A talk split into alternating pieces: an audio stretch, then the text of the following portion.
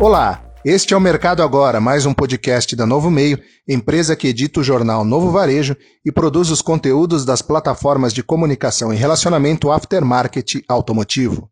Estão em tramitação no Legislativo Federal dois projetos de lei que alteram a cobrança da substituição tributária em razão da crise econômica provocada pela pandemia do coronavírus.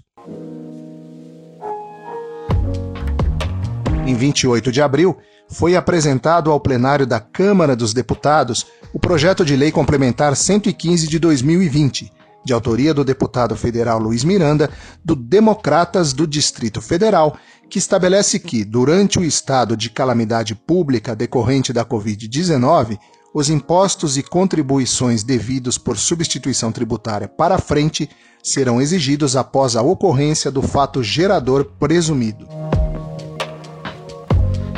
Segundo a justificativa apresentada no texto proposto pelo parlamentar, a lei pode atribuir a sujeito passivo de obrigação tributária a condição de responsável pelo pagamento do imposto ou de contribuição cujo fato gerador deva ocorrer posteriormente. Tal presunção, contudo, pode vir a gerar situações de grande injustiça em tempos de expressiva redução da atividade econômica e do consumo na medida em que possibilita que a exigência tributária recaia sobre fatos geradores que sabidamente demorarão mais para ocorrer ou que sequer ocorrerão, notadamente em decorrência de perdas, perecimento ou deterioração de mercadorias. Para mitigar as consequências negativas da referida regra, o mais adequado e justo seria que, durante o estado de calamidade, o vencimento do tributo devido por substituição ocorresse apenas por ocasião da efetividade do fato gerador real. A outra proposta tramita no Senado Federal, de autoria da senadora Soraya Tronic, do PSL do Mato Grosso do Sul, o projeto de lei complementar 72 de 2020 suspende o regime de substituição tributária quando reconhecida a ocorrência do estado de calamidade pública, estado de sítio ou estado de defesa.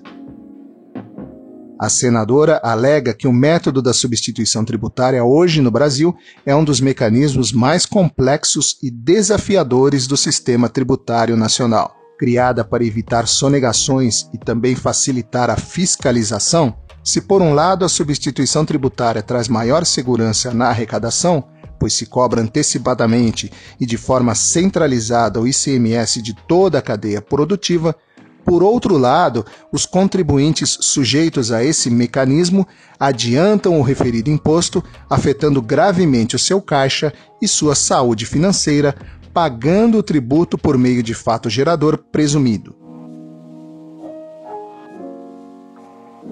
A parlamentar diz ainda que entre a praticidade tributária para a arrecadação e a capacidade contributiva do contribuinte, no cenário em que nos encontramos deve-se priorizar o segundo aspecto, preservando ou socorrendo a economia, empregos e rendas, além de afastar as presunções tributárias fictícias para a antecipação de tributos com base em fatos geradores que certamente não estão ocorrendo. O projeto de lei complementar 115 de 2020 aguarda despacho do presidente da Câmara dos Deputados e está aberto à consulta pública no site da Casa. Já o projeto de lei complementar 72 de 2020 foi enviado para publicação no Diário do Senado Federal de 9 de abril último e, neste momento, também está aberto a consulta no site da Casa Legislativa, com placar de cinco votos a favor do texto e quatro contra. Participe desta votação. Eu sou Cláudio Milan, profissional do jornalismo da Novo Meio. Você ouviu o podcast Mercado Agora, a notícia construída com o protagonismo da sua opinião. Ouça também os podcasts da Novo Meio, Voz do Mercado, Pensando Bem, Alguma Pergunta e Novo Hoje.